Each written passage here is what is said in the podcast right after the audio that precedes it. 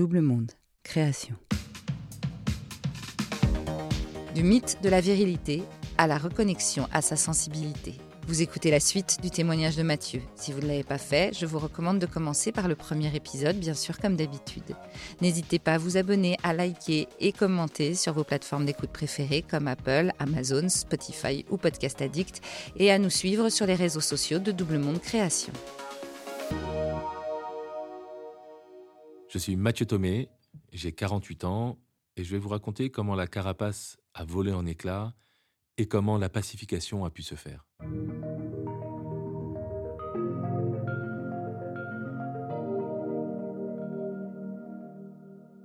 Alors pendant ces huit semaines que j'ai passées euh, en jogging, allongé sur mon parquet, les bras en croix, il se trouve que j'avais rencontré une femme juste avant qui a pris soin de moi, qui est venue euh, régulièrement à la maison, euh, me tenir compagnie, me remonter le moral, me faire à manger. Alors pas tous les jours bien sûr, mais régulièrement et qui était là pour moi. Ça, je pense que ça a été un élément très important et alors, je vais faire un spoiler. Euh, cette femme, je suis marié avec elle maintenant. Et nous sommes ensemble depuis, euh, depuis six ans. Euh, ce burn-out, il, a eu, il s'est passé à l'âge de 41 ans. Et c'est là où la carapace a volé en éclats. C'est comme si, du jour au lendemain, je pensais me retrouver tout en haut de cette pyramide de la virilité et du pouvoir.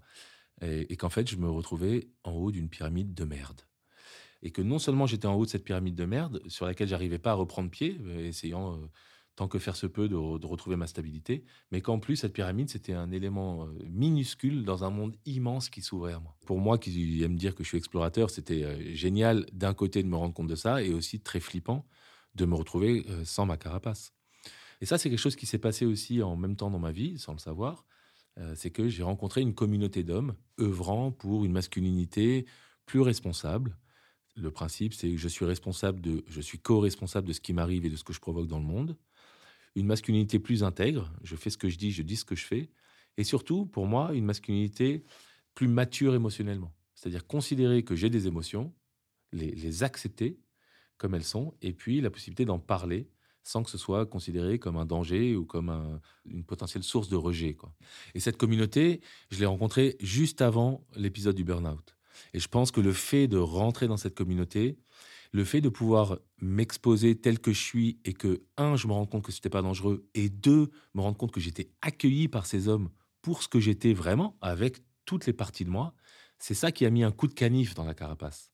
C'est ce qui a aussi donné, rendu possible ce burn-out, que je considère maintenant comme une chance extraordinaire dans ma vie, parce que c'est vraiment une bascule qui euh, m'a permis de poser mon masque, d'enlever la carapace, d'enlever l'armure, poser le bouclier, et aussi de pacifier les parties de moi. Parce que ce qui se passait avant, en fait, c'est qu'il y avait une guerre intérieure. Un peu comme cette guerre civile, finalement, du Liban, euh, pays dans lequel je suis né.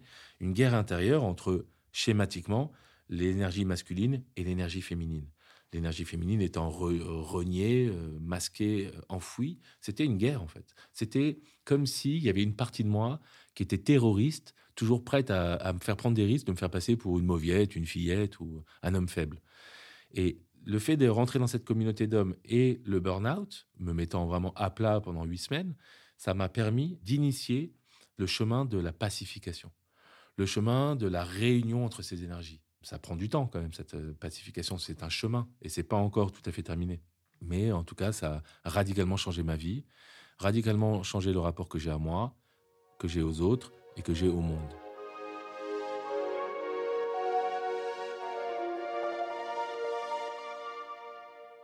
pendant ces huit semaines, en fait, je me dis, il y a une partie de moi qui se dit euh, qu'est-ce qui se passe et qui a envie que ça revienne euh, comme c'était avant.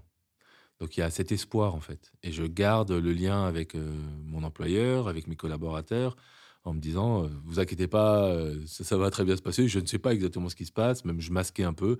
J'arrive bientôt, le héros va revenir quoi. Et ça, ça n'a pas duré très longtemps. C'était peut-être la, première moitié du burn-out. Et la deuxième moitié, en fait, je, je me suis dit, euh, c'est pas ça qu'il fallait faire, c'est pas ça qu'il faut faire. Et tous les messages que j'avais reçus de mes sœurs et de ma mère, en fait, se sont révélés comme étant des messages de sagesse extraordinaires pour moi. Tout au long de ce burn-out, il y a eu vraiment des, variations. Au début, vous inquiétez pas, je vais revenir. Puis après, des questionnements, prise de. Et la dernière partie, ça a été euh, je ne retournerai pas dans mon armure, ce qui veut dire je ne retournerai pas dans la vie dans laquelle j'étais avant. Donc j'ai quitté l'entreprise. Euh, il y a plusieurs personnes que j'ai arrêté de voir dans ma vie. Mon rapport à la séduction a radicalement changé. Et il se trouve que euh, j'étais très énervé à l'époque. De, en fait, j'étais énervé pour le fait de pas réussir à prendre ma responsabilité. Donc, je mettais toute la responsabilité sur l'entreprise. Cette entreprise qui met en avant le côté mental et un peu de physique, donc hypertrophiant ces parties-là et laissant complètement de côté euh, les parties émotionnelles et spirituelles. Donc j'étais très énervé et, je disais, euh, bah, je vais partir faire de la permaculture euh, en Ardèche. Et j'ai de la chance d'avoir des personnes autour de moi, des mentors et mes sœurs qui m'ont dit, clairement, je, je reprends un peu le... C'est pas ça qu'elles m'ont dit, mais c'est comme ça que je le traduis. Si tu pars comme ça à faire des légumes, tu vas faire des légumes énervés. Alors ça sert à rien. Elle vient d'où cette colère? Bon, ma réponse a été bah, l'entreprise. L'entreprise ne, favorise pas euh, euh, l'existence de toutes les dimensions de l'être humain pour avoir des êtres axés, droits, euh, dans leur verticalité et, heureux. Ok, mais alors tu voudrais qu'elle la fasse comment? Comment tu voudrais que ces entreprises agissent? Bah, Il faudrait mettre de la lumière sur toutes ces notions invisibles. Parce que l'émotion, c'est invisible. La relation, c'est invisible. La situation, c'est invisible. Et donc, elle m'a dit, OK, mais qui pourrait faire ça? Et clairement, la conclusion, c'est moi. Je connais bien l'entreprise, 22 ans, j'en ai souffert. Maintenant, j'ai une révélation euh, et j'ai envie de porter ce message. Et donc, assez rapidement après ce burn-out, j'ai créé euh, une, première entreprise qui s'appelle Corporate Shaman. Et le, pitch de Corporate Shaman, c'est apporter du soin dans l'entreprise en éclairant l'invisible. Et c'est important dans ce apporter du soin, c'est que je m'en suis tellement pas donné du soin que maintenant, je voue ma vie euh, professionnelle, en tout cas, à apporter du soin aux personnes, individuellement ou collectivement. Donc c'est vraiment, ça a été une bascule de, qui était importante. Et l'entreprise Corporate Shaman ne propose pas des pratiques chamaniques, mais je prends dans les définitions du mot chaman deux aspects qui sont importants. C'est celui qui prend soin et celui qui réunit les mondes. Et moi, les mondes que je souhaite réunir, c'est le monde du visible, du tangible, parce qu'en entreprise, c'est important. Hein, il, faut, il, faut, de la rentabilité, il faut de la croissance, il faut euh, des chiffres, et le monde invisible. Donc le monde visible et le monde invisible. Donc c'est le corporate shaman, c'est celui qui prend soin de l'entreprise et des individus dans l'entreprise en réunissant le visible et l'invisible. Ça se traduit par euh, différentes propositions. Il y a des séminaires expérientiels dans la nature où il s'agit d'emmener des équipes qui travaillent ensemble pendant, je sais pas, trois jours et deux nuits dans la nature pour se déconnecter de leur habitude, se déconnecter aussi du digital, de manière à laisser de la place à une reconnexion à eux-mêmes et aux autres qui soit euh, plus euh, orientée sur euh, l'émotion, la relation, le rapport à la nature. Ça, c'est un séminaire expérientiel de trois jours. Ça permet pas de changer radicalement les choses, mais c'est un bon, une bonne façon de secouer, de créer en fait un terreau fertile pour l'émergence de nouvelles façons de faire. Et suite à ce séminaire, il y a un accompagnement qui peut durer six mois soit des équipes, soit des individus. Il y a une autre proposition aussi que, Corporate Shaman fait, c'est les cercles de parole en entreprise. Comment créer des espaces où on peut se réunir par rapport à ce que l'on est plutôt que par rapport à ce que l'on fait? Euh, donc ça, je pense que c'est vraiment en complément, hein, parce qu'il faut, je ne suis plus dans la polarisation, je suis dans la réunification.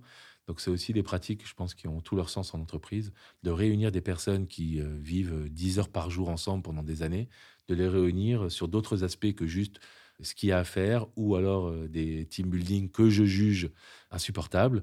Euh, aller louer des, villas au Maroc euh, pour faire alcool à volonté, du karting et du paintball. Très honnêtement, j'en ai fait beaucoup. Et ça n'a jamais rien apporté que juste, bon, on fait un peu de fun, mais c'est toujours dans cette verticalité et dans la coupure des uns des autres. Et après, il y a une autre facilitation que je propose autour des animaux totems. Donc là, j'emmène des équipes à la rencontre de leur animal totem par une visualisation guidée. Et après, il y a tout un processus de relation, je de communication, de conversation à travers l'expérience qu'ils ont vécue euh, dans ce voyage.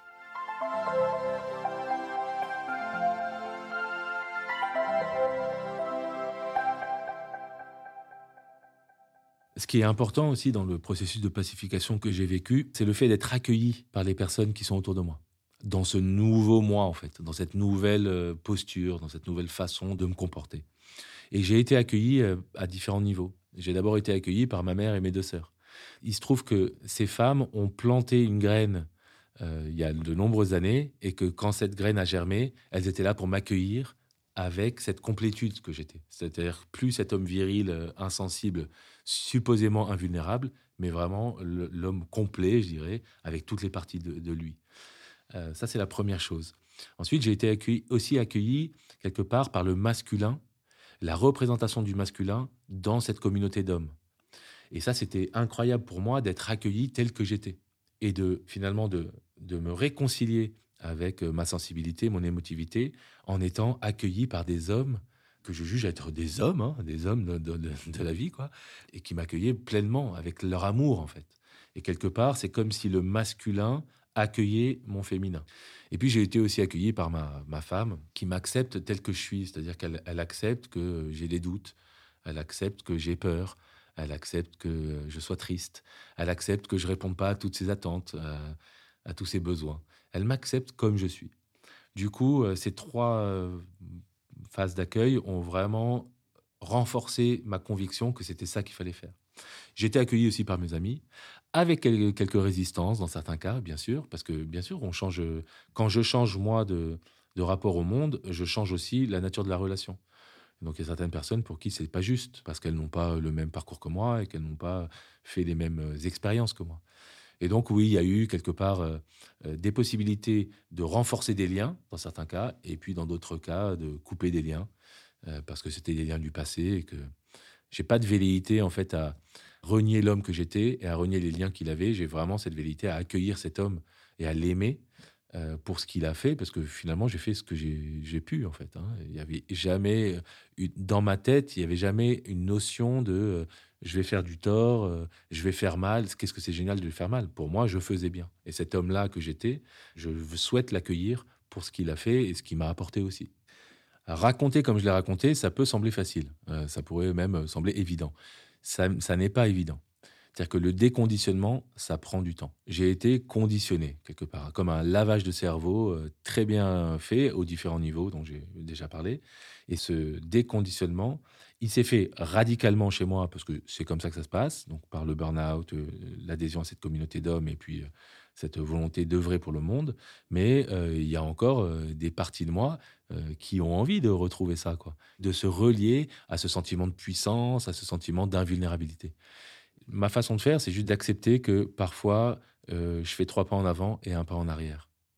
Et si j'accepte ça, alors je suis pas en guerre contre moi et je suis pas en train de me flageller ou en train de me critiquer. Euh, je suis en train d'accepter. Et quelque part, j'accepte mon humanité. Et j'accepte, du coup, mon, ma vulnérabilité, qui est aussi de vouloir parfois revenir en arrière et reprendre le masque et l'armure. J'ai eu beaucoup de conversations avec mon père sur, euh, sur l'éducation que j'avais reçue, sur les impacts que ça pouvait avoir. Il y a une partie de lui qui a du mal à, à recevoir parce qu'il faisait ce qu'il pensait être juste. Et puis il y a une partie de lui aussi, comme le bon, là maintenant il a 81 ans, donc euh, c'est clair qu'il n'a pas le même rapport à la vie et qu'il se souvient peut-être pas de tout ce qu'il m'a dit non plus euh, quand il avait 30 ans. Euh, donc il y a une partie qui résiste. Il y a aussi une grande partie d'accueil. Il m'a dit récemment d'ailleurs, écoute, je me souviens pas de tout ce que tu me dis, mais si tu le ressens, c'est que ça doit être vrai. Et ça, c'est pour moi, c'est génial, quoi. C'est génial parce que je suis papa aussi dans l'éducation que j'ai avec mon fils, je sais qu'il y a des choses qui sont pas terribles. Je le sais déjà, mais il me le, il me le dira certainement lui dans, dans 10 ans, dans 20 ans. Ça ouvre des perspectives aussi sur cette, ce rapport à la, à la perfection, ou en tout cas cet amour de l'imperfection. Maintenant, je reconnais et, je sais, pour moi, dans ma vision des choses, que la perfection n'est pas possible. Ça n'est pas atteignable. C'est une course sans fin, en fait. Et plus on arrive euh, dans des espaces où on pense être réalisé, plus euh, finalement l'imperfection est là. Donc euh, c'est sans fin. Alors j'ai décidé de m'arrêter dans cette course et d'accueillir ces zones d'imperfection. Et comme dans le rapport à mon père, lui, il accueille cette imperfection, ça répare quelque chose. C'est un peu comme si j'avais été lancé dans ma vie par mes parents et en gros j'avais voulu me conforter aux attentes que mes parents et le monde avaient de moi. Donc bah, j'ai parlé de cette euh, carapace, de cacher cette euh, féminité, enfin cette, euh, sensibilité, émotivité. Mais dans la vie professionnelle aussi, à l'époque, mes, copains sortaient de grandes écoles, même mon père, pour lui, c'était important d'avoir un, bon job avec un bon salaire. Donc moi, j'ai fait ça, quoi. c'est ce qui, c'est ce qu'il fallait faire, donc je l'ai fait. Et puis ça s'est bien passé. Donc, mais plus je le faisais, moins finalement, ça me nourrissait.